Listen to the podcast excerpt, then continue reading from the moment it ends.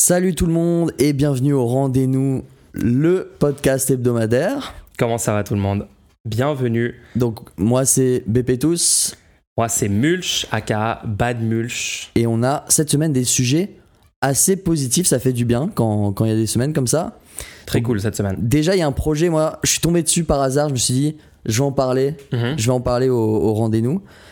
Un prototype de voiture spécial qui dénonce les inégalités raciales vis-à-vis des violences policières. Franchement c'est très original, hein. on va en parler. Euh, on a un morceau d'astéroïde qui a été ramené sur Terre. Alors une- je crois que c'est une première hein, pour ce genre de mission. Vu la taille du, du truc, ouais. Vu la taille du truc, c'est incroyable les gens. Très très euh, très très impressionnant. Moi ça m'impressionne ce genre de, de news, des avancées comme ça. On va vous en parler. Et pour finir, la tarification progressive de l'eau, ça c'est une dinguerie. On est trop content, franchement, c'est le genre de truc qu'on adore sur ce podcast. On va vous en parler. D'abord, jingle. Allez.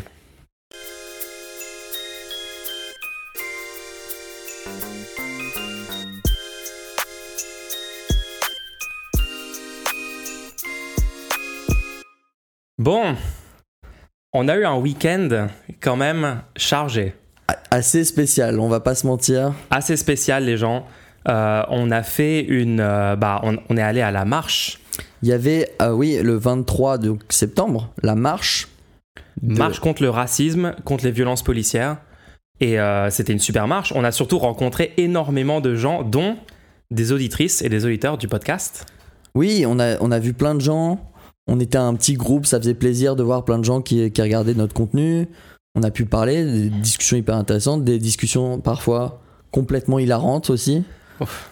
Et j'avais préparé aussi un gros paquet de euh, flyers. Franchement, t'as géré avec les flyers. hein. Je crois que c'est, je crois que je suis assez content. Bah d'ailleurs, peut-être on, on, souhaite la bienvenue Oui. aux auditeurs auditrices qui rejoignent euh, ce podcast en ayant reçu un petit flyer. Bah merci de. C'est vrai qu'il y a moyen qu'il y ait plein de gens Bah oui. qui écoutent ça pour la première fois euh, ce soir en exclusivité. Dites-le nous, dites-le nous dans les commentaires, dites-le nous. Euh, mais voilà, ça, ça ressemblait à ça. Alors, les auditeurs, auditrices, en gros, il y a euh, un petit texte pour euh, décrire le podcast et un QR code.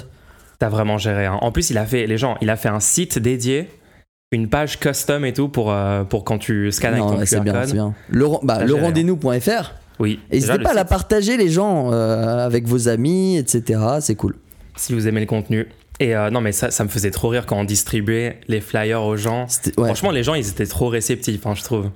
Ouais, ouais, ben ça peut être un, un- un contenu qui manque parce que on veut arrêter de regarder la télé. En général, les gens ils veulent pas. Oui. Après, ils les gens aussi, enfin, moi, les gens que je connais, ils sont pas à l'aise de se déconnecter complètement de, des news Mhm. parce qu'on on est habitué quand même à avoir des news.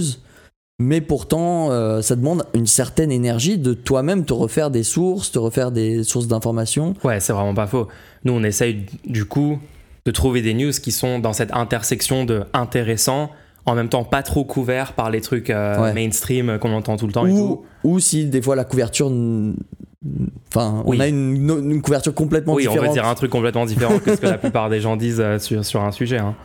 Mais euh, non, non, on espère que. Bah, on va voir du coup, on verra ce que ça donne. Mais c'est bien, tu vois, on, a- on a des nouvelles stratégies. On, on on, teste des essaye trucs, on, essaye les gens on essaye les gens On est en mode pas. brainstorming, en mode expérimentation. Et on aime ça.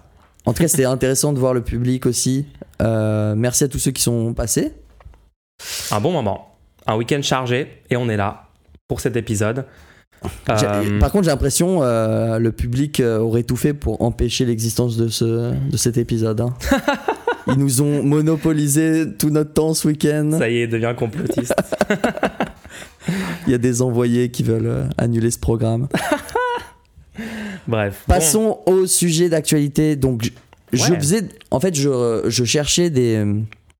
Parce qu'il y avait des, des œuvres euh, d'art, je sais pas quoi, qui, qui datent d'un moment. Je cherchais, je suis tombé sur un site, Mhm. totalement par hasard, qui parlait de un concept car pour, dé- pour dénoncer les inégalités raciales. En fait, il y a eu le salon de l'automobile de Détroit du 13 au 24 septembre. D'accord.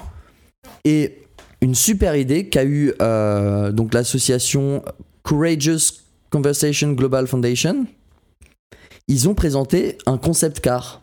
Donc tu sais, normalement c'est ces voitures faites par des grandes entreprises de l'automobile pour dire regardez ça serait peut-être ça l'avenir euh, il y aurait ces fonctionnalités là ces fonctionnalités là mais là ça a été un concept car un peu différent puisque ah il est spécial celui-là hein. ouais très stylé hein. ce concept car là en fait est, est un effet d'annonce hein. c'est pour euh, c'est un message euh, de communication très puissant c'est en fait une voiture avec plein de petites particularités pour s'assurer que la personne au volant ne puisse pas subir des violences policières. Parce que je ne sais pas si vous êtes au courant, mais je vous l'êtes sans doute, vous avez sans doute entendu parler que il y a énormément de violences policières faites pour des personnes euh, donc racisées noires, racisées arabes qui seraient au volant. Ils sont très rapidement suspectés de vol, très rapidement suspectés d'avoir une arme sur eux, et donc les policiers euh, ont le, souvent le déclic de juste tirer alors que la personne par exemple est en train de prendre son portefeuille euh, il y a une, mortalité assez élevée quand même. Ouais, très très très inquiétant. Ça fait des années que le problème est, évoqué et dénoncé aux États-Unis. Malheureusement, il, y a, il commence à y avoir peut-être une augmentation aussi en France de ce genre d'événements euh, horribles. Hein. Mais euh, du coup, cette voiture, c'est assez impressionnant ils ont rendu les portières transparentes, c'est ça?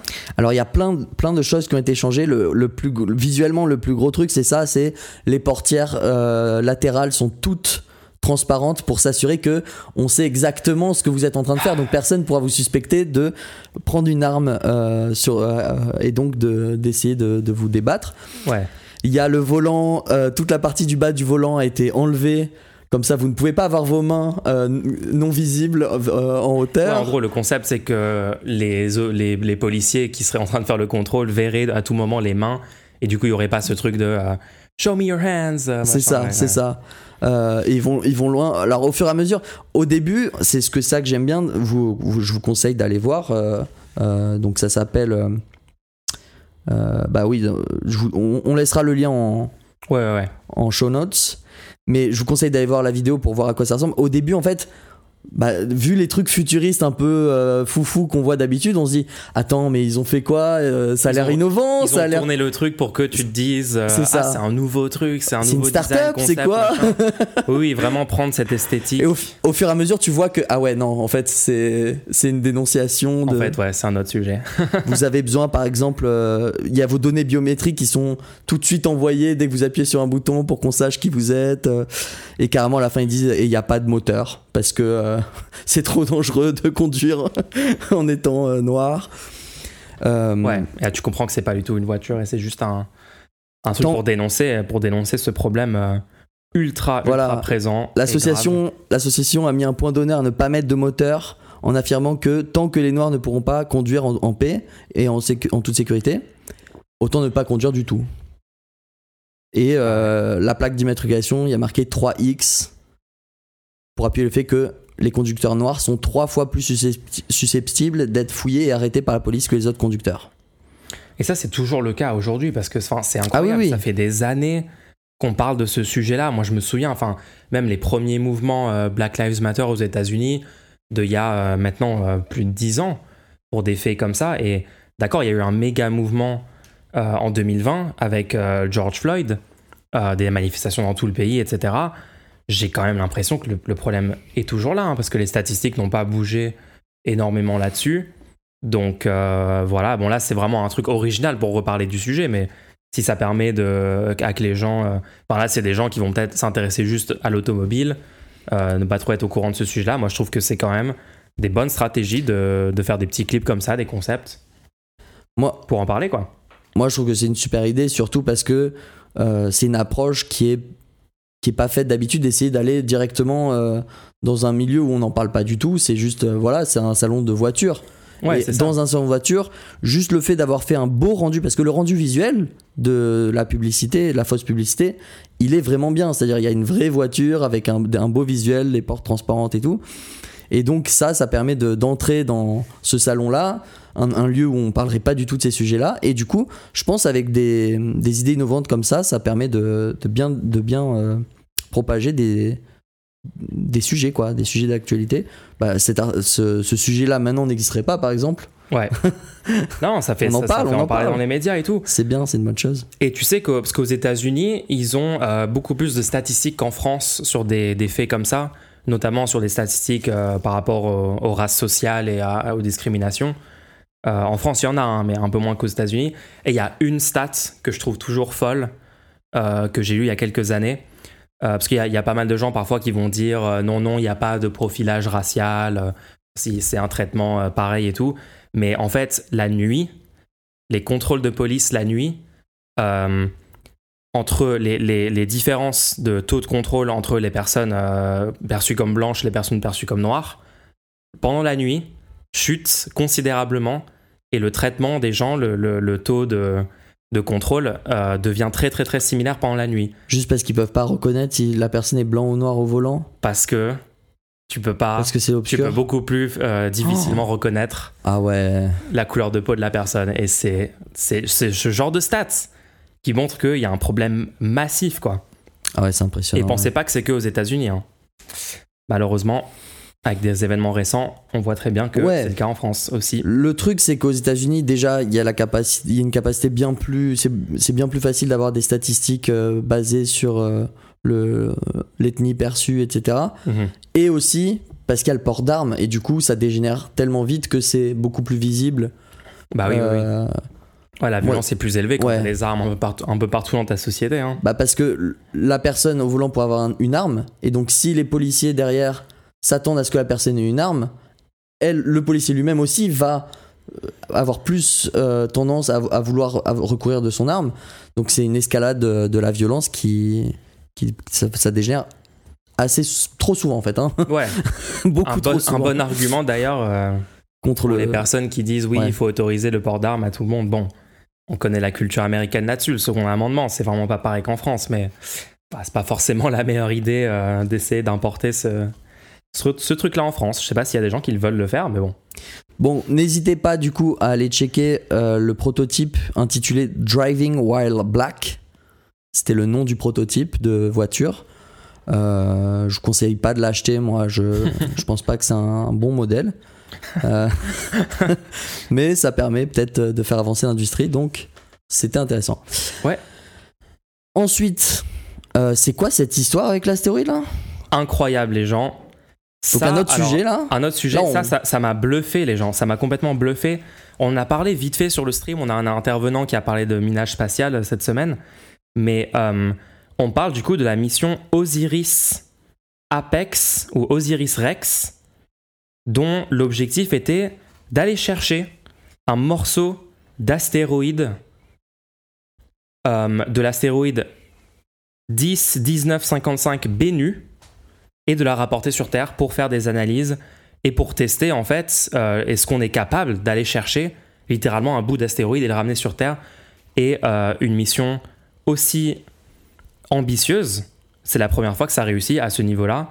Et franchement c'est assez ouf hein, ce qu'ils ont réussi à faire. Donc la sonde était lancée.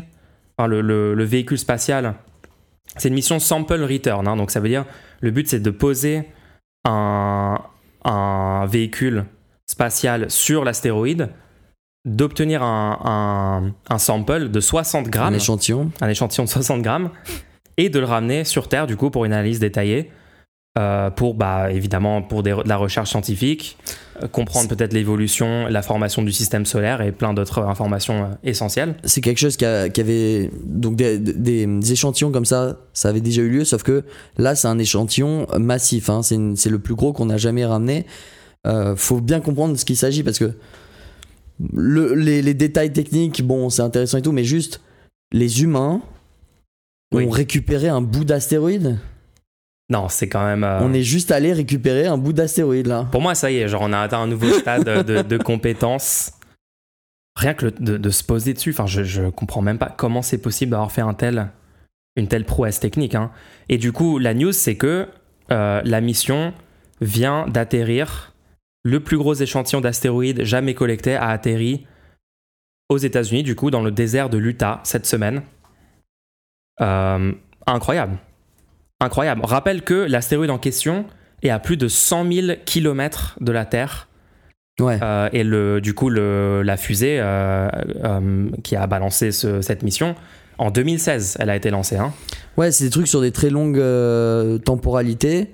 Moi, moi, je trouve ça assez intéressant parce que déjà, je trouve qu'on n'en parle pas assez du tout. Normalement, ça devrait être. euh, Attends, ça donne trop d'espoir, genre que l'humanité fasse une des telles En- avancées technologiques. En tant qu'humanité, on devrait se dire on en est où euh, de ce qu'on a envoyé de notre planète, tu vois? On vrai, devrait hein. suivre tout ce qui se passe euh, en dehors de notre planète, puisque c'est un peu l'humanité du coup qui étudie ça, qui fait ça. Et en fait, de savoir qu'on peut organiser et mener à bien des missions sur, du coup, là, ça fait maintenant 7 ans qu'ils sont dessus. Et c'est une mission qui, il, s'a- il- il s'agit d'aller envoyer un truc, se poser, récupérer un morceau, revenir. euh, donc ouais, l'astéroïde en question, le truc est euh, en, diamètre, il fait une fois et demi la Tour Eiffel, juste pour donner une idée de. Déjà, c'est assez petit à l'échelle de l'espace, donc euh, d'aller le traquer, de se poser dessus, récupérer un morceau, revenir, le mettre dans une capsule, larguer la capsule, la capsule arrive dans l'Utah, on la retrouve, on va la chercher. Ouais, C'est quoi C'est complètement euh, fou. hein. Uber. Complètement fou. Là, on est sur du Uber euh, astéroïde là? je, commande- je me commande un bout on se d'astéroïde. commande un petit bout. Allez hop, on, on se le ramène. Euh, mais ouais, Tu sais que le- la dernière fois qu'on a ramené un échantillon spatial euh, de la même taille, parce qu'au final ils étaient partis pour chercher 60 grammes, c'était le, le plan initial, d'accord, et ils ramènent au final 250 grammes. d'accord. Donc ils ont, ils ont surpassé, apparemment c'est 250 grammes, plus ou moins 100 grammes, donc on n'est pas sûr encore. Euh, mais c'est historique, ça fait depuis 1972 qu'on n'avait pas ramené un échantillon de cette euh, masse-là. Euh, mais bien sûr, c'est pas la même chose de se poser sur la Lune et de se poser sur un petit astéroïde comme ça, euh, beaucoup plus dur cette fois-ci. hein. Voilà, donc euh, le retour de cet échantillon est vraiment historique. Moi, je me rappelle déjà il y a quelques années, euh, non, c'était l'année dernière, Ouais. et on en avait presque pas parlé aussi. Il y avait carrément une, une- on avait percuté volontairement un astéroïde pour étudier si on était capable de dévier le- la trajectoire d'un astéroïde. Oui, je me souviens. C'était l'année dernière, plus déjà. Le nom de la mission, mais oui. Donc on avait décidé, ça y est, bon, imaginons que cet astéroïde, on n'avait pas, on n'était pas en danger, hein, vous inquiétez pas, il y a pas d'astéroïde qui vient sur nous. Mais on s'était dit, si jamais il venait sur nous, est-ce que, bon, dans la théorie, oui, on pourrait les dévier, les astéroïdes. Mais vous voulez vraiment réfléchir dans la théorie le jour où ça, Ouais. où ça nous tombe dessus? Est-ce qu'on se contente de, de la théorie, quoi ouais. Donc ils se sont dit, essayons-le, envoyons un énorme projectile pour voir si de très très loin, parce qu'en fait on peut pas vraiment dévier énormément un astéroïde, on n'a pas beaucoup de moyens. Mais si on s'y prend assez tôt, en, en faisant une toute petite pichenette à très très longue distance avant que ça nous touche, en fait oui, on a repéré, on a techniquement testé en envoyant un- une sorte de petit missile sur un astéroïde. Et ça a dévié et la trajectoire, de sorte que si jamais un jour on avait à le faire pour euh, nous protéger, on pourrait le faire. Et des avancées comme ça, c'est des avancées pour l'humanité. C'est pas juste des avancées euh, comme on voit des, des fois des entreprises faire des records euh, d'action, je sais pas quoi. Là, Ouais. c'est techniquement, on a une nouvelle capacité. C'est comme si vous, vous appreniez le piano, quoi. Mais ça, c'est à l'échelle de la société dans laquelle on vit. Voilà, en tant qu'espèce, En tant qu'espèce, c'est ça. on a franchi un nouveau stade, stade spatial. Euh, Enfin, on est en train, on est en train d'avancer là-dessus. hein, on est en train d'avancer. Et, euh, Et moi, maintenant, on ramène des bouts d'astéroïdes. Voilà. Mais j'ai l'impression qu'il y a un regain d'intérêt. Qu'est- Qu'est-ce que t'en penses Parce que c'est vrai qu'avec euh, la course spatiale dans la deuxième moitié du XXe siècle entre l'URSS et les États-Unis, euh, il y a eu euh, vraiment des trucs complètement historiques. Enfin, premier homme sur la Lune, des choses comme ça, qui juste des avancées majeures, majeures, majeures de, l'humanité en tant qu'espèce. Et j'ai l'impression que récemment, il y a, un peu un regain là-dessus. hein. J'ai l'impression que les avancées, elles sont un peu plus pragmatiques. Qu'on essaie de- d'avoir des milestones un peu. Hmm. euh, de- de- de- de- d'obtenir des, des objectifs, d'arriver à des objectifs un peu fixés. Tu vois, a- on a vu le discours de euh, JF JFK Oui. qui avait dit on, est, on sera sur la Lune à la fin de la- avant la fin de la décennie. Ouais. Bah, c'était pour euh, un effet de style. Quoi. Et on sait pas pourquoi on allait sur la Lune à ce moment-là. Pour poser le drapeau américain. pour poser le drapeau américain. Il y Là, avait plusieurs enjeux. Ouais. j'ai quand même l'impression que c'est un peu plus pragmatique, c'est-à-dire qu'on on met en orbite euh, sur un, un télescope euh, il y a quelques années, ça aussi c'était un gros truc. On a mis en, orbite un télescope hyper précis Ouais. euh, sur un qui n'a plus besoin d'énergie maintenant une fois qu'il est vu qu'il est pile poil au point gravitationnel entre la lune ou je sais pas quoi. Point d'équilibre. Euh, comme je disais, ouais, on a dévié. Maintenant, on- va euh, chercher des infos sur le, ce que contient un astéroïde. Ça m'a l'air plus pragmatique, ça m'a l'air des avancées euh, plus basées sur ce qu'on a envie de faire techniquement pour comprendre ce qui nous entoure, etc. Ouais. Donc moi, je préfère cette vision-là de, Après, il y a aussi des gens qui proposent d'aller terraformer Mars et de faire des colonies sur Mars. Ça t'en penses quoi? Ah là là. En Non, mais l'idée est, est séduisante. C'est-à-dire, tu dis, ah, ça serait marrant et tout.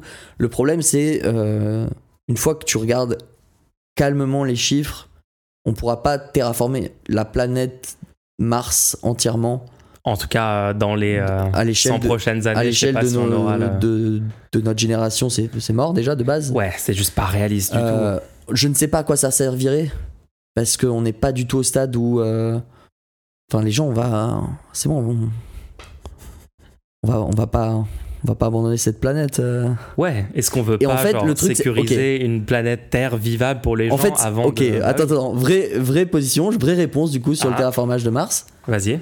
ça peut être marrant mais si on n'est pas capable de terraformer la Terre C'est réel. venez on terraforme la Terre Venez, on terraforme la Terre pour qu'on puisse pour vivre qu'on puisse vivre sur, Terre, en fait. et après on terraformera Mars voilà c'était ma réponse là-dessus Basé. Bonne réponse. Ok. Alors, est-ce qu'on est qu'on change de sujet? Attends Ou Déjà, j'ai besoin de vous expliquer quelque chose par rapport à ce podcast. Explique-leur. Explique-leur. Explique-leur. Vas-y. Dis-leur. Vas-y, dis-leur. Go. Ce podcast, nous, on n'a pas de publicité dedans ni rien. L'idée, c'est que vous pourriez soutenir le projet. Soutenir le projet. En même temps, vous pourriez poser des questions. C'est ça l'idée, le fonctionnement. C'est à la fois vous poser des questions et vous soutenez ce contenu. Si, vous, ça, vous, si ça vous intéresse, On a un segment dédié à la fin de chaque épisode où on répond aux questions des gens qui ont posé des questions. Ça peut être sur tous les sujets. Il y a des gens qui nous posent des trucs vraiment, euh, vraiment euh, complexes. hein. On a eu des ouais, sujets géopolitiques. On aime bien vos questions. On nous a demandé, bon, bref, enfin, plein de choses. N'hésitez pas, vous avez un truc, vous entendez quelque chose, vous avez un désaccord ou un accord, posez une question. soit vous écoutez en direct là maintenant parce que on fait des diffusions en direct et dans ce cas-là le lien est disponible dans le chat là tout de suite pour aller poser des questions et on y répondra dans cette émission. Soit vous nous écoutez en replay et dans ce cas-là, j'espère que vous passez une bonne journée. vous êtes sans doute dans les transports ou en train de faire du sport ou le ménage. Et euh, vous pouvez aller vous rendre sur lerendez-nous.fr et vous trouverez normalement ce qu'il faut pour pouvoir nous soutenir et poser une question pour le prochain épisode. Et Eh oui, merci à tout le monde qui nous soutient. Et on se retrouvera euh, dans, la section, dans le segment questions-réponses pour répondre à vos questions. Yes. Bon, est-ce qu'on parle un petit peu de la tarification progressive de l'eau? Ça, c'est une bonne nouvelle quand même. Ok. Là, il s'est passé quelque chose. C'est que euh, il y a une communauté de communes. C'était c'était il y a quelques jours, mais j'ai raté la news. Ah, c'est Donc, pour ça qu'on en parle ici. on en parle tout de suite. On en parle maintenant. Il y a une communauté de communes, la communauté de communes de Cœur de Lozère, qui a décidé de mettre en place la tarification progressive de l'eau. Alors, ça peut. Le, le nom peut, euh, peut faire peur. Mais en fait, qu'est-ce que c'est la tarification progressive de l'eau? Donc, ce qu'ils ont annoncé, c'est que le principe. euh, c'est une petite révolution dans la facture de l'eau. C'est vraiment quelque chose de technique. Hein. C'est pas c'est quelque chose de euh, au niveau de la tarification. L'eau est gérée de la même manière, mais la tarification change. Sur votre facture d'eau, maintenant, le prix est différencié pour l'eau indispensable, l'eau utile et l'eau de confort. Ouh, intéressant ça. C'est-à-dire que on part du principe que chaque eau n'ayant pas le même usage, il ne devrait pas avoir le même prix. Puisque vu que c'est un bien commun, il y a certaines personnes qui en ont un usage pour survivre et qui, elles, ne devraient pas forcément avoir à payer, puisque si elles n'avaient pas d'eau, elles ne pourraient pas survivre. Bah oui, c'est un besoin vital, fondamental. Exactement. Assez d'accord que ça doit pas être le même tarif que pour euh, remplir ta piscine, quoi. Voilà, tandis que d'autres personnes ont des usages euh, récréatifs, par exemple euh, un gazon pour faire joli euh, devant chez toi. Ouais, Pourquoi pas Tu peux l'avoir, mais dans ce cas-là, on tu a beaucoup décides- parlé des golfs. Voilà, tu, tu décides de dépenser cette ressource. Donc pour, ça, devrait- ça ne devrait pas être au détriment de quelqu'un qui en a besoin pour survivre. Donc ça, ils, ils ont dit qu'ils allaient, ils ont décidé de le mettre en place dans, dans la commune de Cœur de Lozère. Et c'est cool parce qu'ils suivent l'exemple d'autres communes. Et j'ai moi, j'espère que ça va faire un effet domino. Et pour moi, c'est évident que à terme, ça fera effet domino puisque chaque commune va se rendre compte que ils ne peuvent pas laisser euh, une tarification euh, normale. Enfin, normale. La même pour tout le monde. L'ancienne L'ancienne tarification, tarification. l'ancien système. Puisque en faisant ça, ils risquent d'aller très vite vers un, un épuisement de l'eau et vers le moment où les gens ne pourront plus boire pour survivre. Et euh, ça, ce serait un problème. Donc, quelles sont les, les communes? Parce que moi, c'est ça qui m'intéresse. Quelles communes ont mis ça en place et ont motivé euh, donc cette nouvelle commune Cœur de Lozère à mettre ça en place? Et dedans, il y a par exemple Montpellier qui est passé en début d'année. Et donc, je suis allé voir. J'ai j'ai fait mes petites enquêtes Ah ah. non, en vrai, en vrai, j'ai juste cherché euh, premier résultat. Non, dis-nous tout, dis-nous tout. Donc pour Montpellier, en fait, je suis allé voir, du coup, c'est quoi les prix? Parce que ça n'a pas été encore mis en place complètement, euh, comme c'est une annonce, quoi. Ouais. Mais pour Montpellier, ça a été mis en place. Et du coup, on peut aller voir un peu les, les prix qui sont en, en fonctionnement. Parce que moi, je veux du concret. C'est quoi les prix? Pour les légitime. 15 premiers mètres cubes consommés, les consommateurs ne payent rien. D'accord, donc il y a vraiment un palier complètement gratuit. Voilà. Les 15 Ça, premiers mètres cubes, super, Ça, c'est super. Rien du tout. Pourquoi les 15 premiers mètres cubes? Parce que on a besoin pour boire, se laver, se nourrir. Voilà, donc c'est C'est ce qui a été super. considéré comme le besoin vital de base, quoi. Ouais, faudrait regarder. Peut-être il peut y a besoin d'un peu plus. Je sais pas, mais déjà de savoir qu'il y a 15 mètres cubes assurés, ça fait du bien. C'est cool. Ensuite, c'est 95 centimes par mètre cube entre 15 et 120 mètres cubes. D'accord, donc ça, c'est le palier. euh, Le palier juste au-dessus. Ok. Puis 1,40€ entre 1, 120 et 240 mètres cubes. Et au-dessus de 240 mètres cubes, 2,70€. Le mètre cube. Je trouve la progression est. Peut-être c'est un peu trop violent pour la première euh, tranche payante. On passe directement à 1 euro, tu vois, enfin Ouais, de 95 0 à centimes. 1. Par contre, c'est cool que les dernières tranches là, on passe d'un 40 à 2,70 parce que c'est vrai qu'au bout d'un moment, qu'est-ce que tu fais avec l'eau? Oui, Au bout de c'est ça. 240 mètres cubes, qu'est-ce que tu es en train de faire? Oui, t'as peut-être un méga jardin avec des arbres, des, des, des, des champs, je sais pas ce que t'as. Non, mais euh, tu sais combien tu payes pour, euh, par litre d'eau, toi? Moi, je, je sais pas, je connais pas trop mon, Non. ma facture. J'essaie d'avoir un point de référence pour ces prix-là. Alors, en Mais, fonction euh, du nombre de personnes par foyer, il y a aussi une aide sociale qui accompagne tout ça avec 10 à 82 euros qui peut être accordé au ménage. Donc c'est bien en plus de... Moi je suis d'accord que des fois il faut des petits euh, ajustements parce que faire des lois comme ça un peu générales, euh, il peut y avoir des cas particuliers où ça, où ça flanche. Ouais, c'est sûr. Mais juste l'idée que on reconnaît qu'il n'y a pas le même usage, je pense que techniquement ça fait du bien qu'on en parle. Franchement, c'est super. hein. Et moi, je pense que ce genre de modèle où on définit des tranches avec des besoins, genre tranches essentielles pour garantir un niveau de confort qu'on considère standard pour la société moderne en France, euh, puis des trucs qui augmentent, on peut l'utiliser dans plein d'autres cas. hein. Toi tu mettrais quel euh, usage là-dedans?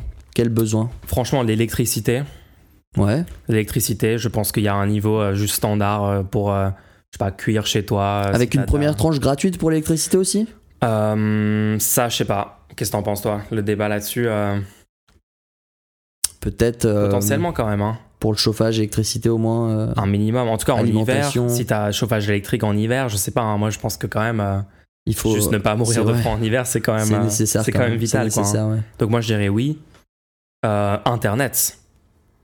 Moi, je suis désolé. Un, un certain débit, un certain débit. Hein, moi, je dis pas, voilà, le débit fibre maximal, euh, un certain nombre de gigas. Non, moi, je pense qu'un certain débit, juste pour accéder, genre, tu sais, au site textuel de base, Wikipédia, Ouais, euh, les sites d'information. Oui, parce que de toute façon, les sites du gouvernement, pour pouvoir faire tes, tes papiers, etc., maintenant on en a besoin. Donc, Oui. moi j'entends l'excuse, oui, mais tu peux aller à ta mairie ou en médiathèque pour euh, oui, utiliser, euh, Wi-Fi, utiliser un euh, ordinateur oui, bon. là-bas. Je suis Bon. désolé, mais à un moment, euh, les gens on doivent pouvoir être égaux face à ça. Ouais, Et- rien que par exemple, il y a des personnes qui sont en mobilité réduite. Qu'une- euh, ouais, qu'une personne- oui. doivent aller à sa mairie à chaque fois qu'elle a besoin de gérer des papiers, c'est pas possible.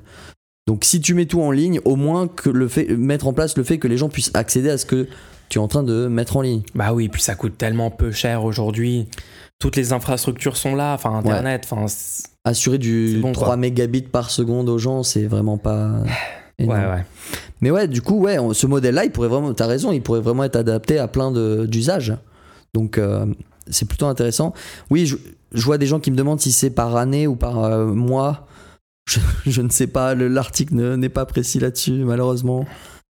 Euh, Po- Posez-nous cette question pour la semaine prochaine. Faites un don sur Kofi, on ira faire les recherches, on trouvera tous les détails.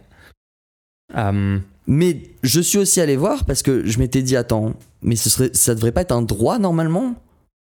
L'eau, Ouais, l'eau. c'est pas un droit? L'accès à l'eau, le, le fait d'avoir de l'eau? Parce que on- là on se réjouit, oui, le- la première tranche est gratuite et tout. Mais attends, euh, les gens, on doit s'assurer dans le pays qu'ils puissent boire quand même. Il y avait des fontaines en libre accès avant. Qu'est-ce qui s'est passé? Il y a de moins en moins. hein. Moi, je trouve que on voit moins en moins. Ouais, elles sont abandonnées beaucoup. Elles sont abandonnées. On sait même plus si elles sont potables pour certaines. Moi, moi j'en avais plein euh, dans l'ancien quartier où j'habitais. Ouais. Il y en avait deux, trois. Et juste une année, je repasse. euh, euh, je faisais mon petit jogging le matin et je passais là pour justement m'hydrater un peu. Et juste du jour au lendemain, plus d'eau. Je sais pas pourquoi. Complètement inexpliqué. On sait pas pourquoi ils ont coupé ça. Mais je pense, enfin, tout le monde a une expérience comme ça ou juste. Mais, euh, mais même, est-ce que. Attends, on est d'accord que quand tu vas dans euh, un bar ou un truc comme ça qui ont de l'eau, ils sont obligés de te donner Oui, un verre d'eau, hein normalement, ils sont obligés de te donner un verre d'eau. Pas toujours respecter ça. hein. Ah dénoncer, dénoncer votre bar. euh. Balance ton bar. Je, donc, je suis allé sur le site du service public pour savoir. Euh, je suis tombé sur une page. La tarification sociale de l'eau est-elle toujours en vigueur? Et là, explication. Chaque commune décide si elle met en place une tarification sociale de l'eau. Il s'agit d'aider les personnes aux revenus modestes à payer leurs factures d'eau. La forme de l'aide peut varier selon la commune ayant mis en place la tarification sociale. Renseignez-vous auprès de votre commune. Et là, je suis honnêtement, moi, ça me dérange des lois euh, qui dépendent selon les. Ça, c'est des droits qu'on doit garantir à tous les citoyens. Pourquoi il y a une discrimination géographique si t'es dans telle commune, tu as tel droit et pas dans une autre commune? Ah désolé, t'es pas né dans la bonne commune. Toi, tu vas pas avoir. euh, Moi, accès à normal, ce droit. ce que j'avais compris sur la décentralisation, Mhm. c'était que normalement, selon les challenges qu'une commune avait, elle n'avait pas les mêmes dotations de la part de l'État. Et après, elle gérait avec son argent pour essayer de respecter les droits, etc. Mais là, je trouve qu'il y a quand même une dérive où, quoi, je suis dans cette commune, je n'ai pas d'accès à l'eau, pardon? Parce que là, ce qu'on voit à Mayotte, dans les dom-toms, etc., C'est une catastrophe. ils ont pas d'eau un jour sur, ils ont de l'eau que un jour sur trois. D'abord, ils ont passé un jour sur deux. Maintenant, c'est un Maintenant, jour c'est un jour sur trois seulement où ils ont de l'eau. C'est, c'est des citoyens français. Ça, c'est tellement scandaleux. Ils Donc, du coup, des- là, ils entendent- des réserves. Là, le ils- seul jour où il y a de l'eau, ils remplissent attends. des bidons. C'est une catastrophe. Ils entendent les citoyens de la commune de Montpellier ont 15 mètres cubes d'eau gratuite. Et après, on s'étonne qu'il y a un sentiment d'inégalité, de non. manque de service. Et Non, tout. ce- Bah, non, c'est juste factuel. En Pour fait. moi, l'accès à l'eau doit être garanti pour tous les citoyens. Et derrière, le, le financement qui permet de faire ça, il est assuré à une échelle nationale. Et on met les moyens. Puisque c'est un droit qui doit être garanti aux citoyens. C'est pas les communes derrière qui, qui galèrent et on. Et on. et bonne chance, quoi. ça marche pas comme ça. De toute façon, ça va être de plus en plus un sujet, ce sujet de la gestion de l'eau, de la rareté, euh, des usages euh, potentiellement superflus. On a vu avec euh, Sainte-Soline et tout ce combat-là sur les méga bassines euh, récemment.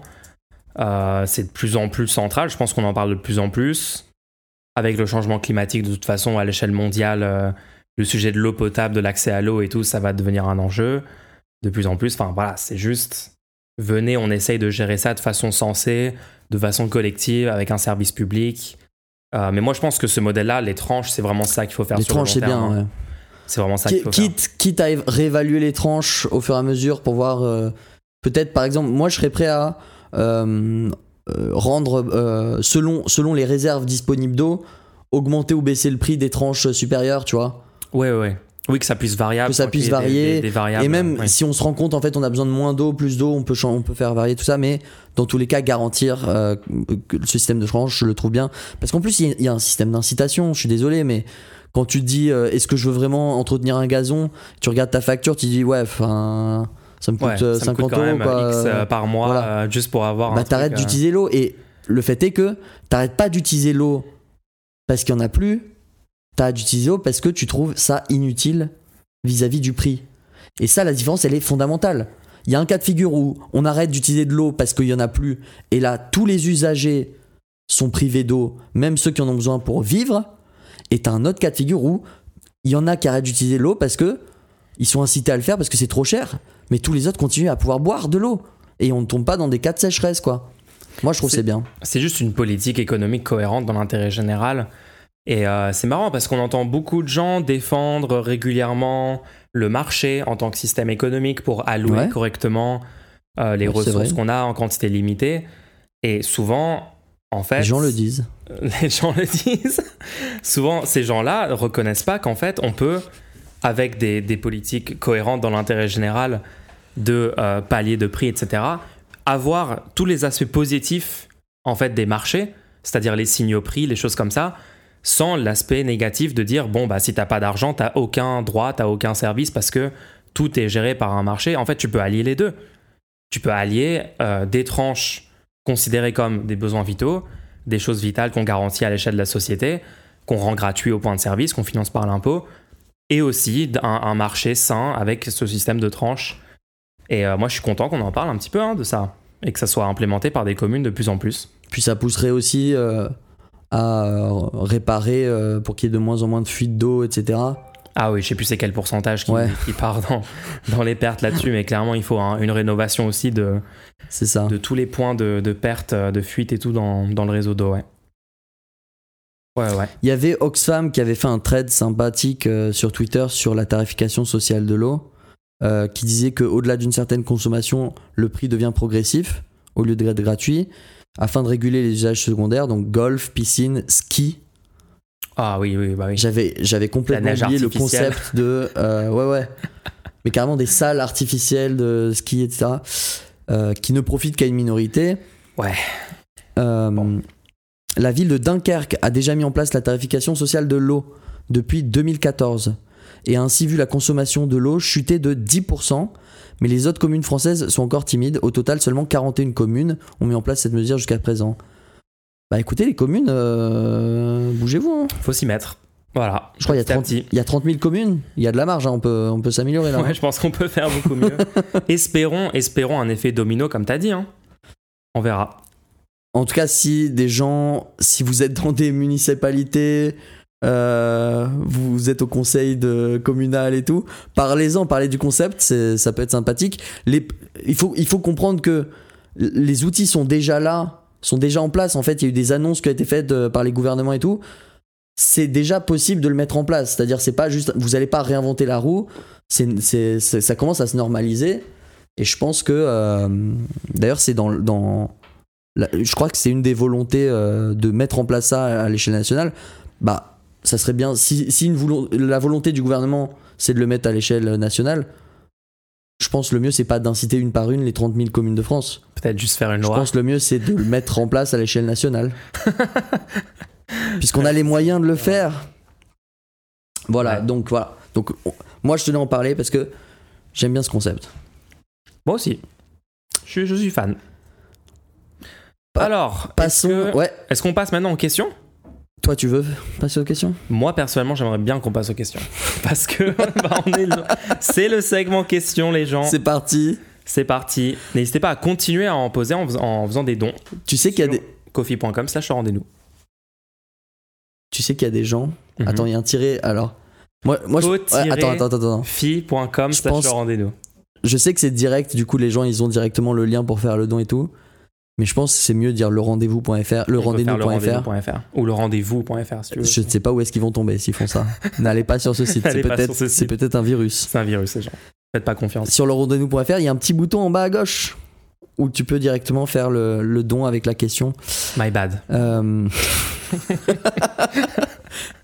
tu sais que des gens m'ont dit qu'il fallait faire un, un, petit, un petit truc sonore. euh, touloum, question-réponse et tout. Ah, un petit design, euh, ouais, ouais, pour que ça soit satisfaisant. De, ouais, ouais. Je suis d'accord avec eux. hein. Non, c'est pas vrai. Mais il faut que ce soit vraiment ridicule, genre mémorable, tu vois. Comme ça, les gens veulent le Ah, réentendre. Oui, oui. Il faut que ça soit un mème. Il faut que ça soit un mème. C'est ça. Voilà, vous avez eu les gens qui m'ont demandé, ça y est, c'était celui-là. Vous avez eu votre pastille sonore. Deux questions pour le moment. Merci beaucoup aux gens qui ont. Vous pouvez continuer à poser des questions. Donc première question, est-ce que tu es prêt? Je suis prêt. Allons-y. Ne devrions-nous pas nous concentrer à trouver quelques milliardaires ou multimillionnaires français Ah, cette question-là. ou françaises capables de comprendre l'intérêt de mettre la gauche au pouvoir et de les convaincre d'utiliser 99% de leur fortune pour nous aider? Franchement, oui. franchement, franchement, si vous voulez le tenter, moi je dis allez-y. Enfin, tenter de convaincre, oui, tenter de convaincre des gens. Bon, bien sûr, là, c'est exagéré, multimillionnaire, milliardaire, etc. Quoique multimillionnaire, c'est déjà je vais m'opposer, Je vais m'opposer à toi sur ce point-là. Non, mais moi, ce que je dis, c'est tout simplement, si les gens veulent essayer de convaincre Ah les oui. gens qui ont beaucoup de ressources et tout, Il faut essayer. après, bon, je pense que s'il y a des groupes de gens qui essaient de passer la majorité de leur temps et beaucoup de ressources là-dessus, sur des personnes qui visiblement euh, n'ont pas du tout ces objectifs-là, oui, non, arrêtez, il faut pas non plus euh, pousser le truc. Qu'est-ce que t'en penses? En fait, le problème, c'est euh, souvent je vois des gens dire oui, il y a un sentiment anti-riche, il y a du racisme. Carrément, je crois que c'était sur Pa- Pascal Pro qui avait dit il y avait du racisme anti-riche. Du racisme anti-riche. Ça, c'est un bon concept, ça. Le truc, c'est, moi, juste il y a une différence. Le- la richesse n'est pas un, un caractère euh, que de ta personne, n'est pas un caractère essentiel. C'est un caractère construit. La richesse, c'est quelque chose qui est euh, déterminé par ton comportement. Alors, il y a plusieurs cas de figure. hein. Il y a la richesse, par exemple, euh, tu peux être nouveau riche avec euh, purement par chance, soit par un investissement au hasard qui t'a qui t'a fait rapporter beaucoup d'argent, soit par exemple tu as gagné à l'euro million, je ne sais pas. Et dans ce cas-là, ça c'est des riches qui nouveaux riches et du coup ils n'ont pas forcément de particularité. Euh, Ouais. C'est-à-dire c'est juste des personnes comme, comme, comme les autres qui deviennent riches. Ils n'ont pas eu un comportement Voilà. forcément prédateur. Il n'y a pas eu un euh, comportement qui, qui- pour devenir riche. Mais quand tu ou des, euh, voilà. Mais quand tu regardes les autres catégories de personnes qui sont riches, là on parle de attention, hein, on parle de vrais riches, on parle pas des gens qui se disent riches et qu'en fait c'est juste la, la classe moyenne supérieure euh, qui, qui se sont fait brainwasher à croire qu'ils étaient riches pour défendre les riches alors qu'ils seraient bien mieux à défendre l'intérêt des prolétaires puisque ce sont eux-mêmes des prolétaires finalement. Et qui sont bien plus proches euh, d'être SDF Voilà. que d'être milliardaire. Rappelez-vous, tous les gens qui touchent euh, 5000 euros par mois, vous êtes encore 100 fois plus proche, même 1000 fois plus proche d'être euh, SDF que d'être milliardaire. Donc juste un détail. Pour devenir milliardaire, il a fallu un certain comportement, une certaine... euh, un, certain... Être OK, on va dire, être OK avec le concept d'exploitation. Tu vas pas devenir milliardaire en touchant des SMIC toute ta vie. Tu vas pas devenir milliardaire même en touchant 5000 euros toute ta vie, tu deviens pas milliardaire. Pour devenir li- milliardaire, faut soit hériter. Dans ce cas-là, il y a des cas de figure où la personne qui commente là, vous, pourriez trouver des gens, dans des gens qui héritent, qui sont pas forcément Oui. d'accord. Et, et on voit souvent des, des annonces qui sont faites de gens qui héritent, qui disent, euh, qui font des pledges justement pour euh, soutenir des causes, etc. Je pense que la majorité des milliardaires français sont techniquement héritiers Ouais. d'une bonne partie de la fortune. hein. Mais les personnes qui héritent ou qui sont riches actuellement et qui continuent à exploiter, c'est-à-dire à, à posséder des moyens de production, à posséder des, parcs immobiliers et qui continuent à gagner la richesse qui provient directement de la sueur de- de- d'ouvriers et de travailleurs et donc pas de leur travail finalement, ça c'est un cas de figure où la personne est, com- est complètement indisposée à entendre des arguments euh, sur le fond euh, pour, pour mettre en place des, des, des réformes euh, progressistes, Oui. En tout cas économiquement. En tout cas, c'est super improbable qu'ils soient, C'est ça. changent d'avis sur des choses comme ça, ouais. Mais ce que je veux dire par là, c'est c'est pas juste qu'on étudie la sociologie, c'est qu'on peut comprendre techniquement pourquoi est-ce qu'ils sont comme ça.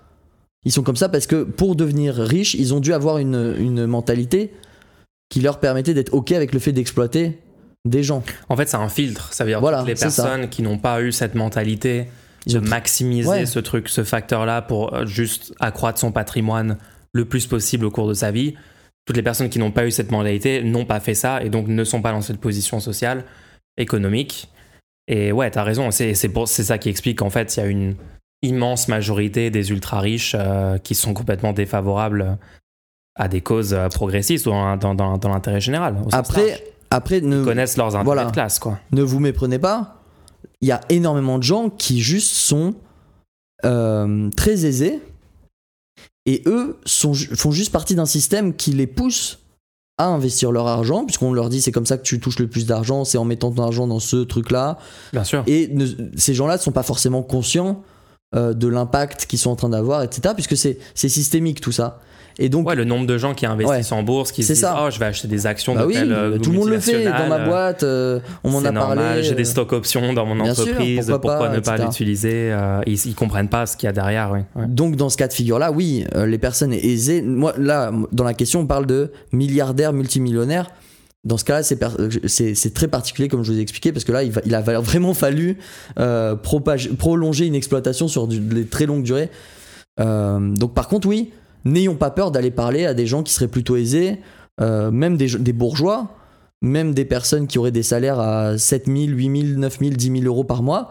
Ces personnes-là ne sont pas forcément euh, idéologiquement opposées. Moi, je suis désolé, mais au bout d'un moment, ces gens-là ont des enfants. Est-ce qu'ils veulent que leurs enfants grandissent dans une planète euh, à plus 4 degrés avec des migrations de masse, euh, des catastrophes en boucle parce qu'on n'a pas mis en place des politiques nécessaires Enfin, je sais pas, au bout d'un moment, je pense que c'est possible. Je pense qu'il y a un tas de ces gens-là euh, dans le top 10% des plus riches, le top 5%. Je pense qu'il y a quand même un tas de personnes qui pourraient être convaincues. Après, bon, ça peut nécessiter pas mal de travail, mais Puis il y a énormément de cas particuliers. hein. ouais, ouais tu vas sûr. avoir des, des, des joueurs, des joueurs de foot, des choses comme ça qui se disent euh, Moi, je, je sais d'où je viens, des rappeurs. en- et Ouais. tu vois ce que je veux dire? ouais, bien sûr. Qui sont, ouais, qui sont toujours connectés avec la société qui, ça, les entoure et juste qui ont un minimum de- d'empathie et de compréhension de l'intérêt général. hein. Donc moi, ouais, ouais, moi je dis, en tout cas, si vous êtes dans un cadre interpersonnel, vous êtes avec les gens à une soirée, euh, au resto, je ne sais quoi, vous fréquentez Ils vous des ont gens. invité en vacances euh, à l'autre bout du monde. Moi, je pense le, la bo- le bon truc, c'est ne partez pas du, n'ayez pas de préjugés. Genre, C'est pas parce que la personne euh, est super aisée, a de l'argent, a des moyens, a tel train de vie, que c'est complètement impossible que qu'elle utilise son argent pour soutenir des choses totalement dans l'intérêt général.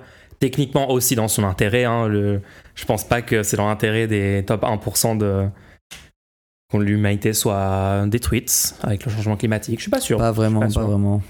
Donc euh, voilà, faut pas partir du principe que ça ne marche pas, tentez-le si vous avez l'occasion. Après, euh, je suis d'accord avec, euh, avec toi, bien fait, sur tes, tes constats, hein, sociologiquement. Voilà. Bonne question en tout cas. hein. Moi j'aime bien ce genre de questions un peu, un peu euh, inattendues euh, sur est-ce que voilà, est-ce qu'il faut tenter ça et tout. C'est c'est original. Je pense, qu'il, je pense que.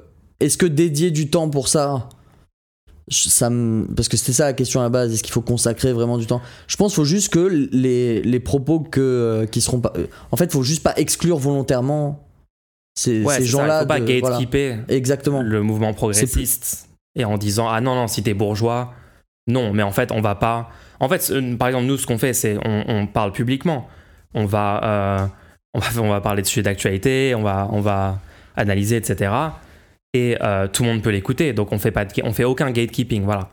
Donc si ces gens-là veulent écouter veulent soutenir le podcast qu'ils n'hésitent pas qu'ils n'hésitent surtout pas. Attends, juste pour prolonger un peu sur ce sujet-là. Ouais. Qu'est-ce que tu penses des gens qui disent euh, Moi, je suis un transfuge de classe, tu comprends? Oh non. Oh, cette mentalité de dire ça y est, maintenant je suis riche, donc je Vu dois que j'ai avoir de des opinions qui défendent le- le- les intérêts du top 1% quand ils sont à l'encontre. Non, mais c'est carrément. 99. Ça me dépasse, vu que maintenant, moi, j'ai changé de classe, tu comprends Euh, Il, m'arrive des choses, il me. J'ai l'impression que c'est très français comme, euh, comme truc, ça. hein. Le, le terme transfuge de classe, pour moi, euh, il a un petit problème parce qu'il il remet en question le concept de classe. Mhm. Parce qu'il l'utilise pour parler de, de, de culture. Alors que nous, on- quand on parle de classe, on parle de classe économique. Il y a très peu des gens dont on- quand on parle de transfuge de classe, on, quasiment personne pen- pen- pense aux gens qui, sont, qui étaient avant des gens qui travaillaient, qui sont maintenant des gens qui sont propriétaires de moyens de production. On parle souvent juste de gens qui ont changé de classe culturelle, Oui, c'est ça. Qui était. qui se euh, sont boboisés, euh, euh, tu vois, c'est ce genre Oui, de... c'est ça. Ils sont peut-être nés dans une, dans une famille euh, assez défavorisée, pas, enfin voilà, pauvre. Euh, peut-être mm, genre le 20% du bas en termes de revenus. classe de moyenne, et eux se croient pauvres, tu vois. Voilà. Il y a aussi, il y a aussi le truc où leur jeunesse était horrible. Tu sais, tout, tout, tout- un récit est créé euh, derrière l'idée que euh, je ne suis parti de rien. Tu sais, ça va, parce qu'on est, on baigne dans la méritocratie, donc faut aussi derrière le truc Oui, de transfuge de classe, il y a le truc de mais tu sais pas d'où je viens moi. Oui, le Il y avait rien dans mes placards. euh, J'ai dû tout construire de zéro. Et au, et au final, mais t'es quoi actuellement? Ouais, j'ai je gagne 3000 euros par mois. Donc j'ai vraiment. Maintenant, je suis riche, tu vois. tu vois, la Oui, personne oui, va- oui. Je suis employé, j'ai un. Ouais, ouais. Bon, bref. Juste, rappelez-vous, les gens, que il y a 1% de gens qui sont vraiment dans une classe différente, c'est-à-dire qui sont vraiment des gens qui ont un énorme euh, parc de logement euh, en, leur- en leur. euh, qui possèdent Ouais. ça, ou qui possèdent des actions, de, enfin des dizaines, centaines d'actions d'entreprises qui touchent plein de dividendes. Euh, mais c'est vraiment une partie très spécifique de la population. Et moi, enfin vraiment, il y a entre 95 et 99%, ça dépend où tu mets la barre, mais voilà, il y a, l'immense majorité des personnes qui sont des travailleurs, qui n'ont pas cette propriété Ouais. euh, qui leur permet d'avoir un revenu sans, sans travailler. Donc, euh, souvenez-vous que vous êtes sans doute dans cette catégorie-là, même si vous avez un salaire élevé.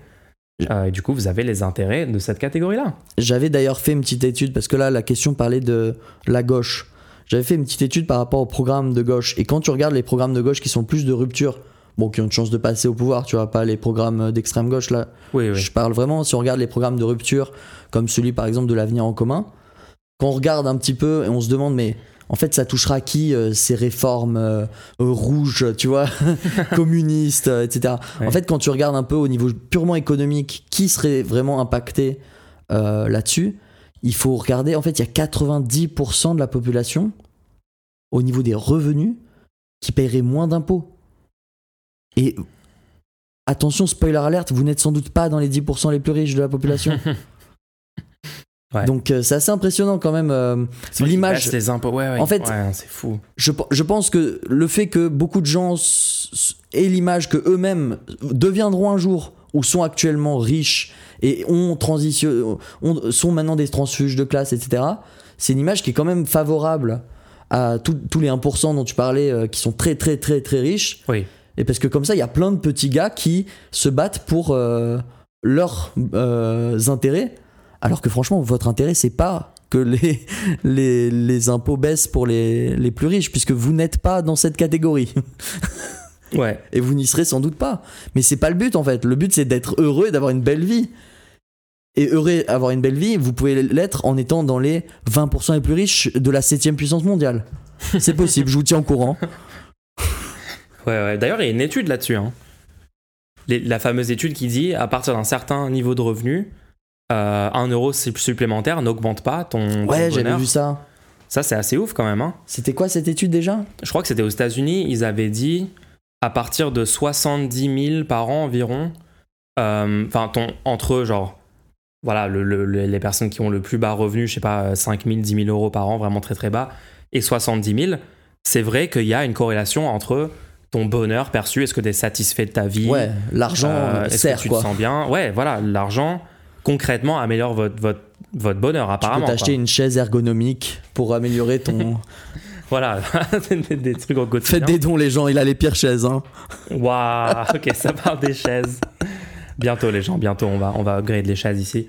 Et après, euh, après ce montant-là, il se passe quoi? Ouais, après je crois que c'est environ 70 000 dollars par an. Voilà, tu passes à 80, 90, 100, 200. Et en fait, non, il n'y a pas de différence notoire dans ton bonheur ressenti. Est-ce que tu es heureux, etc. En fait, ça te permet peut-être des consommations euh, plus extravagantes. D'accord Des trucs de riches, je sais pas, des belles voitures, des choses comme ça. Concrètement, psychologiquement, tu ne ressens pas euh, un- une satisfaction et un bonheur supérieur dans ta vie euh, au- au-delà de ce montant. C'est marrant, ce que, factuel, les gens. c'est marrant ce que tu es en train de dire parce que ça revient, ça retombe totalement dans le sujet de l'eau de tout à l'heure. C'est-à-dire qu'en fait, cet argent-là, au, au bout de, de ce montant-là qui rend pas plus heureux, en fait, cet argent-là serait plus utile pour des gens qui sont pas arrivés à ce moment-là. Exactement. Donc, bah oui. ça serait intéressant d'avoir une tranche à partir de ce moment-là qui est du coup étudiée socialement. On peut déterminer socialement à partir de quand les gens se sentent plus heureux avec plus d'argent. Et cette tranche-là, en fait, on pourrait la taxer énormément. Bah, le but, ce serait que tout le monde arrive, enfin, maximiser Ouais, le bonheur de le la plus société. de monde donc, possible à ce montant-là, quoi. Ça serait ça le, le but. Moi, ça me paraît plutôt cohérent. hein. C'est sûr. Alors, je crois que j'ai retrouvé l'étude. Hein. C'était bien ça, c'était 70, je sais pas, Euh, c'est de mémoire, hein, là, le 70K, mais Je regarde, je vais regarder. 75 000 dollars par an. j'étais pas T'étais loin. pas loin. J'étais pas loin. T'étais pas loin. Bon, est-ce qu'on répond à une deuxième question? Ouais, Très bonne question. très bonne hein. question. Ouais, du coup, c'était hyper intéressant. Alors, on a une deuxième question du public. Les relances keynésiennes semblent être des politiques n'allant pas à l'encontre de la classe capitaliste. Pourquoi les capitalistes n'adhèrent pas à ce modèle? Quelle stratégie devrions-nous utiliser pour les convaincre, eux et leurs larbins, des bienfaits d'une telle politique? Leur Hmm. larbin. Oui, Attention, vos questions sont un petit peu dirigées, j'ai Un l'impression. petit peu biaisé, mais c'est pas grave. Donc, alors les relances keynésiennes, oui, alors une relance keynésienne pour les personnes qui euh, savent pas ce que c'est, c'est l'idée qu'on va relancer l'économie par la demande populaire. Euh, donc, par exemple, ça peut être des politiques comme augmenter le salaire minimum, euh, taxer les plus hauts revenus, les plus hauts patrimoines pour, faire de la redistribution. En fait, toutes les mesures qui permettent à la masse de la population active de pouvoir juste, con- consommer euh, dans des business, faire tourner l'économie. C'est notamment initialement une politique proposée par Keynes après la crise de 29 aux États-Unis, avec des investissements publics massifs qui ont été faits dans de l'infrastructure pour relancer de l'emploi, parce que bon, tu crées des emplois publics, tu rémunères des gens, tu augmentes le SMIC, euh, ça permet de relancer par un bout l'économie. Euh, et voilà, c'est ce qu'on appelle une relance keynésienne. Et euh, globalement, ça, c'est quand même assez solidement démontré que ça fonctionne bien. Il y a peu de cas où les, euh, gouvernements qui ont tenté des relances keynésiennes, ça n'a pas vraiment marché. Euh, c'est plutôt une, plutôt une politique fonctionnelle, quoi, économiquement assez prouvée. Euh, donc, tu me dis, ces relances-là semblent être des politiques qui vont pas à l'encontre de la classe capitaliste. Pourquoi ils n'y adhèrent pas? Alors, je sais pas si je suis d'accord que ça va pas à l'encontre, parce que techniquement, tu fais des investissements publics, tu augmentes le SMIC, etc. Est-ce que ça redonne pas quand même du pouvoir, de la liberté, un souffle bah, aux personnes qui travaillent, c'est-à-dire aux personnes qui sont employées? Techniquement par la classe capitaliste, donc dans un rapport de force entre les classes. Si tu, en fait, si tu veux faire une relance keynésienne, tu dois t'assurer que le l'argent disponible euh, pour dépenser est toujours supplémentaire à, à ce qui est proposé sur le dans, dans l'offre D'accord. pour que les gens aillent acheter et que ça relance la production parce que plus de production ferait baisser ferait euh, euh, permettra à des, des nouveaux acteurs d'émerger etc le problème c'est que si on commence à donner de l'argent directement aux consommateurs comme, comme tu l'as expliqué pour, pour techniquement relancer l'économie euh, ce qui va se passer c'est que les, les euh, entreprises il va y avoir de l'inflation puisque les, les entreprises vont augmenter leurs prix Mhm. et cette inflation-là, si ta politique keynésienne est bien faite, les salaires des, des employés seront indexés sur l'inflation. Il y aura un suivi des salaires sur l'inflation. Ce qui va créer une spirale inflationniste. Il y a de fortes chances que ça crée une spirale inf- inflationniste. Ouais, ouais. Et en réalité, c'est pas si grave que ça qu'il y, ait de l'inflation qui augmente. Surtout que maintenant, on n'est plus du tout à un âge où euh, ça nous dérange euh, euh, de se dire ah bah maintenant ça va être 1000 euros pour payer ma baguette ou quoi. Même s'il y avait ça, maintenant ça y est, on est passé à. à- On a numérisé. ouais, on a numérisé, on n'aura plus des brouettes à déplacer. Enfin bref. Non, parce qu'il y a eu déjà euh, Oui, oui, des bien à déplacer Ah, en, historiquement, en, hein. en Allemagne et tout. Mais c'est juste pour dire que quel est du coup le problème au moment où il y a des spirales inflationnistes comme ça C'est que les, euh, les épargnes fondent complètement. Ouais. Et Les épargnes et les je- dettes. Et je, et je pense que, ouais, les épargnes et les dettes. Et je pense que du coup, ça, ça plaît pas du coup aux capitalistes euh, dont on parlait, puisque du coup, euh, tu serais obligé d'augmenter, d'augmenter tes prix. Et à force d'augmenter les prix, c'est ce que je me disais la dernière fois, à force d'augmenter les prix, je peux juste créer une entreprise concurrente maintenant. Pas faux, hein. T'as tellement augmenté les prix que maintenant, j'arrive sur le marché et je- je- il peut y avoir des nouveaux, des nouveaux intrants, entrants sur le marché. Le, le truc, c'est que on est dans une situation de quasi-monopole sur la plupart des, des, euh, des domaines actuellement. Il y a plein d'entreprises qui ont. Il y a deux, trois entreprises dans chaque besoin essentiel qui, qui sont des, des, des giga-entreprises actuellement. Ce qui peut permettre aux entreprises, du coup, de, faire actuellement de la spéculation. Ça a été euh, mesuré. Les, prix actuellement augmentent de manière spéculative. Euh, C'est-à-dire qu'ils se disent, bah, on peut augmenter les prix puisque il aura personne autour de nous qui vont nous déranger. Donc on, peut continuer à augmenter les prix. Sauf que dans le cas d'une spirale inflationniste, au bout d'un moment, la valeur est tellement déconnectée euh, de, ce qu'il faut pour ré- réellement réaliser des choses que des gens lambda vont juste pouvoir euh, arriver sur le marché, proposer un truc concurrent. Et du coup, vu que les salaires sont tellement élevés euh, en face, euh, ça peut plus tenir. Bon, c'est pas totalement vrai ça, puisque vu que les salaires augmentent, le coût de fabrication euh, des produits augmente aussi. Donc, Ouais, mais en décalé. Enfin, mais en- enfin bref. Ouais. Après, bon, on n'est pas économiste, hein, donc là, ce que je vous dis là, j'ai entendu dans des vidéos, etc. Euh, je pense que ça peut être intéressant de, de, de rechercher là-dessus. D'ailleurs, si vous-même euh, vous pensez que c'est pas c'est pas exactement ça, le fait est que le, la relance keynésienne, si elle est bien faite, juste souvenez-vous de ça, selon moi, parce que ça c'est vrai. Si elle est bien faite, la relance keynésienne, les, les salaires sont indexés sur l'inflation de tout le monde oui, oui, bien pas les salaires minimums. Les salaires de toute la population sont indexés sur l'inflation. Si quelqu'un commence à vous proposer des cas de figure de relance dans lesquels euh, les salaires ne sont pas indexés sur l'inflation, il va y avoir l'inflation, puisque tu es en train d'injecter de, l'argent dans l'économie, et votre salaire ne va pas suivre, et en fait vous allez perdre au, au final, et on va revenir dans une récession. Et, et on devra refaire une relance keynésienne en fait. Du coup, du coup ça ne sert à rien. Non, mais je rappelle aussi que euh, techniquement, dans le système économique euh, voilà, appelé capitaliste aujourd'hui, et ça depuis le début de ce système-là, en fait, il y, a des- y a des contradictions. C'est-à-dire, il y a des forces euh, économiques, il y a des, des tendances économiques qui émergent euh, qui sont contradictoires. Par exemple, euh, la classe capitaliste, enfin les, les employeurs, on va dire au sens large, les, les- ceux qui possèdent les entreprises, des choses comme ça, veulent baisser un maximum les salaires pour pouvoir dégager les profits les plus, les plus élevés possibles. En faisant ça, ils enrayent la machine économique. euh, ils veulent aussi ma- maintenir un certain taux de chômage pour qu'il y ait une pression à la baisse sur les salaires, des choses comme ça. Ça explique notamment pourquoi Ouais. on a beaucoup de chômage aujourd'hui, hein, techniquement. Euh, et donc du coup, qu'est-ce qui se passe dans ce cadre-là? C'est qu'au bout d'un moment, les travailleurs, ont- enfin les gens qui, voilà, qui les employés, peuvent plus eux-mêmes consommer les produits. Et ça, ça crée des crises à répétition. Enfin, Ouais. évidemment, crise de 29, euh, les, les chocs, la crise de 2008. Enfin bon, on va pas revenir sur tous les exemples. Et donc ce, truc-là de relance keynésienne, vous pouvez dire oui, euh, techniquement, ça permettrait de lance- relancer la machine économique, c'est-à-dire sortir d'un- d'une politique où euh, la machine est enrayée, il y a moins de consommation, il y a du chômage élevé. Là, on va relancer, donc il y aura plus d'emplois, euh, indexer les, les salaires, redonner du pouvoir d'achat aux gens. Ça, pourrait, ça relance la production, c'est vrai, ça relance la production. Donc, il y a des entreprises qui voient leur, euh, leur profit techniquement, parce que si tu restes à marge constante, ils voient leur profit augmenter. Et c'est là qu'on voit qu'en fait, il y a des contradictions. Ça veut dire que parfois, toute la classe employeur, les gens qui ont vraiment le pouvoir économique euh, dans le système, le gouvernement, mettent en place des politiques qui sont pas vraiment dans leurs intérêts long terme. Parce que ça, ça ralentit l'économie, ça crée des crises, il n'y a plus de consommation. Et juste, bah, si l'économie ne tourne pas, si les gens consomment pas, le système économique n'est pas à son optimum de fonctionnement.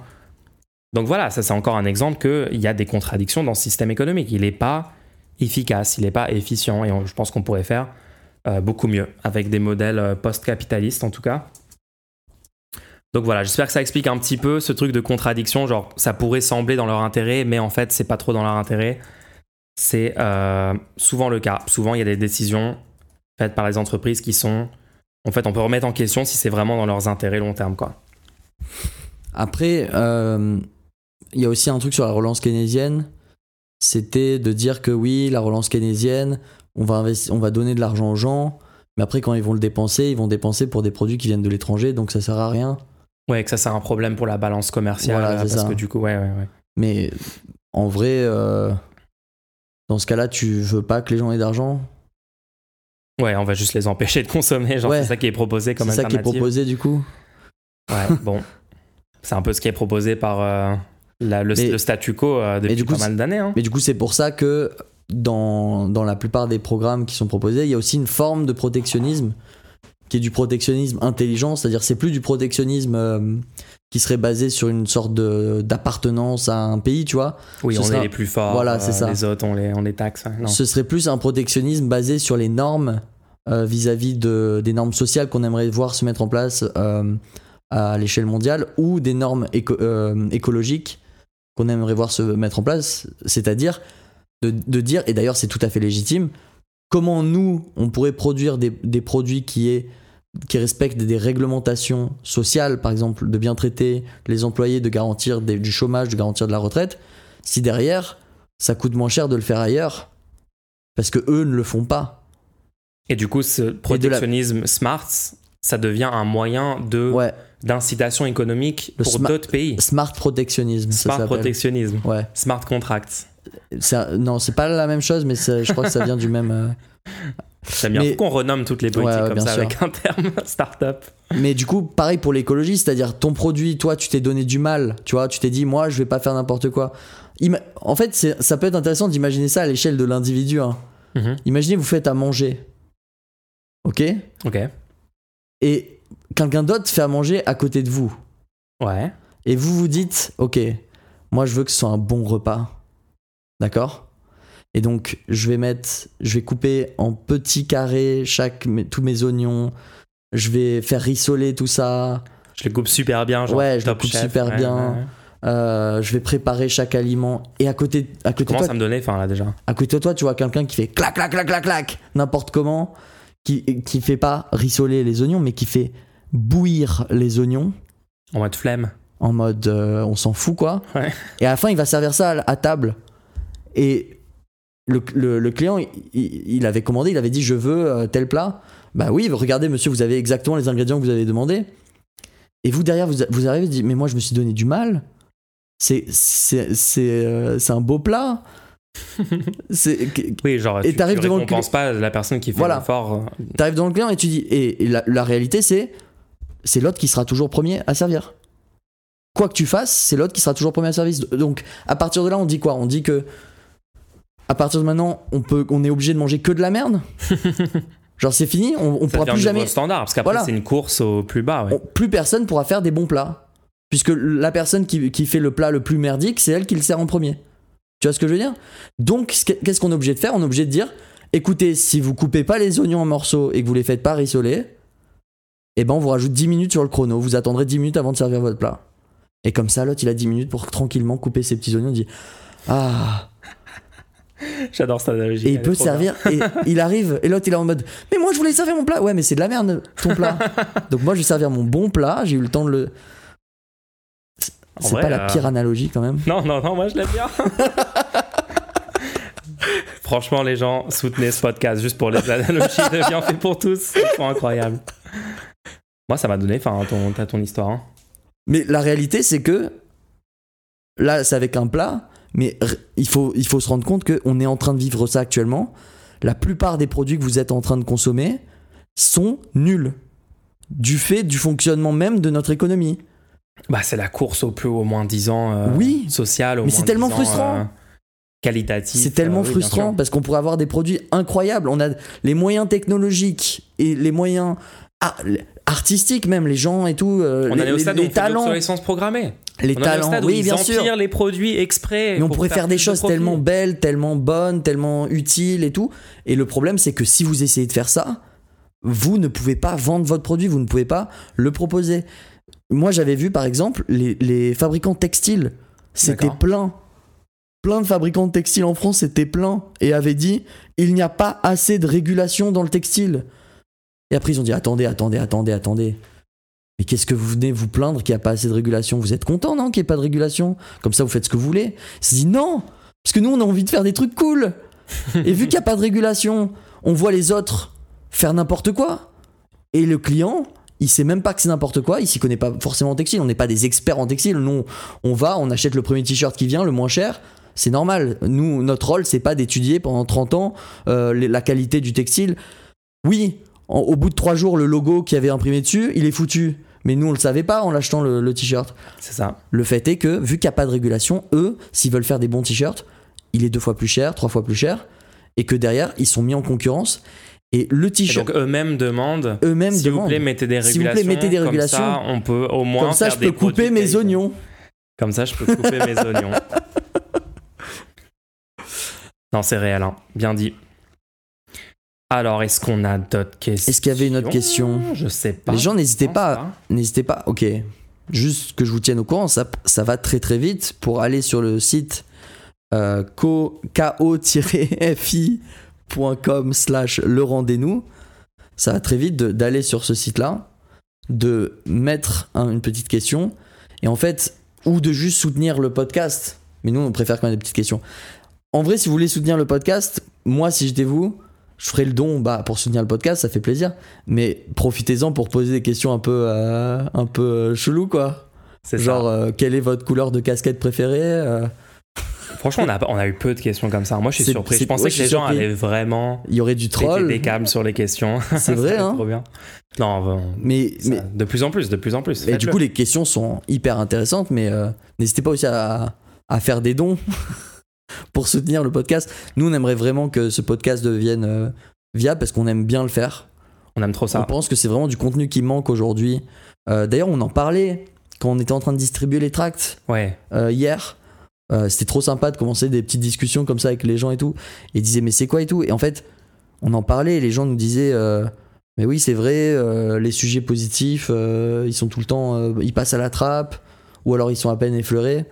Il y, avait, beaucoup de critiques des médias mainstream et de leur couverture de l'actualité.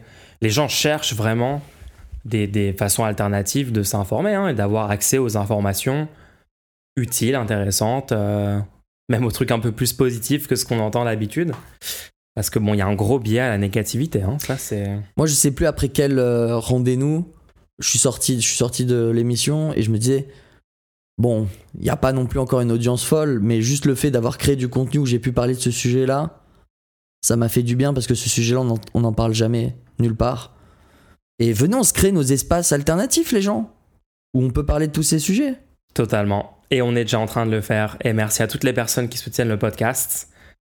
Euh, c'est tout pour aujourd'hui. Écoutez, on se donne rendez-vous la semaine prochaine. Rendez-nous la semaine prochaine, tout le monde.